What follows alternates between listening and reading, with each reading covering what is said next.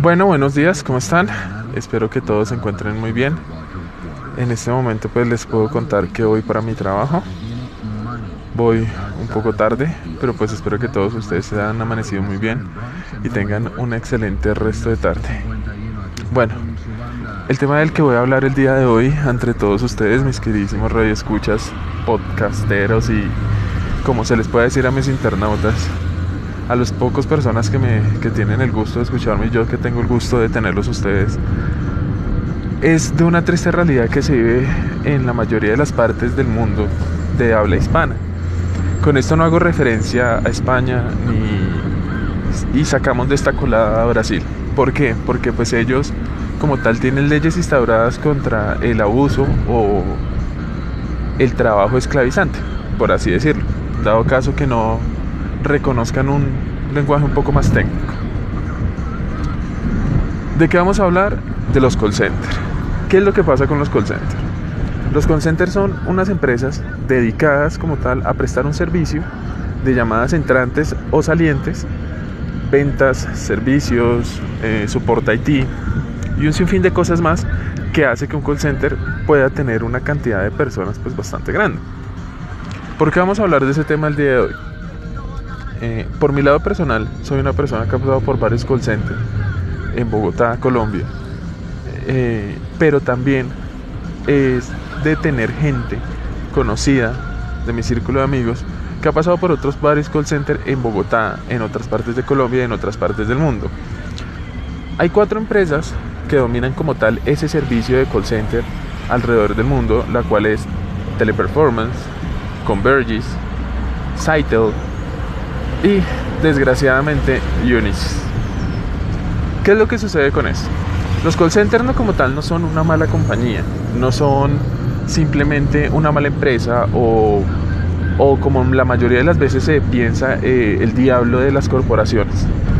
Lo que pasa es que los call centers están manejados por personas ineptas, personas sin escrúpulos, personas que simplemente llegaron ahí por lo que se conoce como la rosca.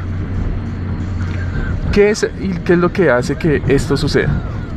Normalmente, para un cargo de call center hace unos 5 o 7 años, pedían una persona que tuviese experticia y, y, también los conocimientos técnicos en lo que se fuese a trabajar o en la campaña que pedían. Un ejemplo de esto es cuando estaba Comcel eh, o Microsoft, para decirlo más claramente. Pedían personas que tuvieran estudios técnicos, tecnólogos o profesionales que supieran acerca del tema, o sea, que estuvieran empapados acerca del tema y ya, nada más.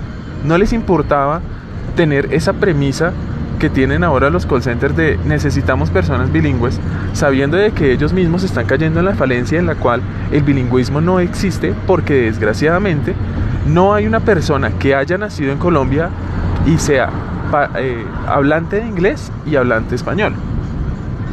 No la hay a menos de que tengan contratadas a personas nativas estadounidenses o nativas de habla inglesa, que aparte de ello dominen el idioma inglés y que aparte de ello tengan los estudios técnicos que se necesitan para la campaña y decidan tener el sueldo tan miserable que pagan por tener todas estas cualidades.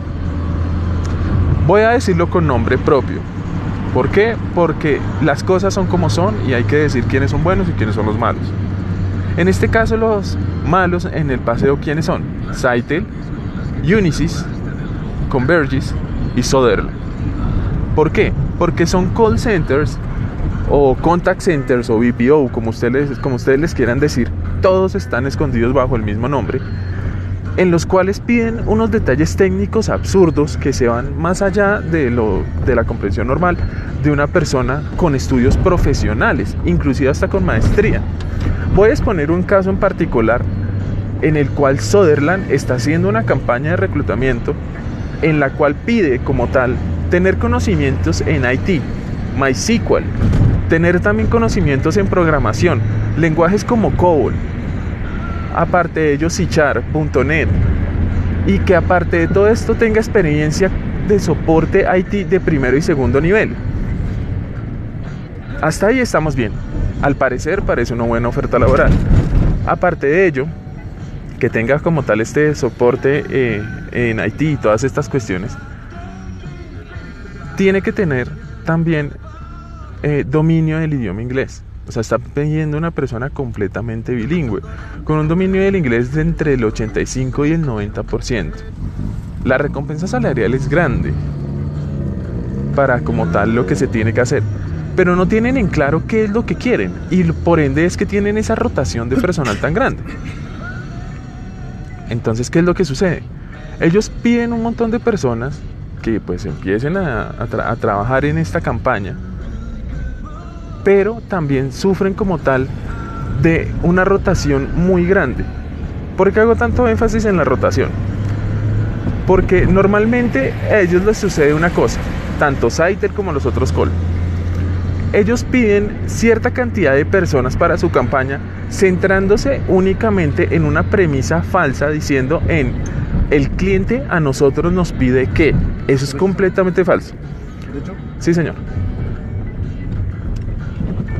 Entonces, ¿qué es lo que piden? Ellos piden personas que tengan conocimientos en Haití, que dominen el idioma inglés, que estén dentro de la rosca, que hayan ganado una medalla olímpica, que sean primeros guitarristas de ACDC, que aparte de eso tengan un disco uranio en la casa y que aparte de eso sean amigos personales de Steve Jobs. Porque esos son los requerimientos que piden para poder trabajar con ellos. Ahora, ellos no se centran en el simple hecho que el cliente, un ejemplo, que el cliente sea Empresa tecnológica La Pera. La empresa tecnológica La Pera pide personas que tengan conocimientos en IT, experticia en el manejo de esos mismos conocimientos y que aparte de ello, no obligatoriamente tengan dominio del idioma inglés, tanto escrito como escuchado y también hablado.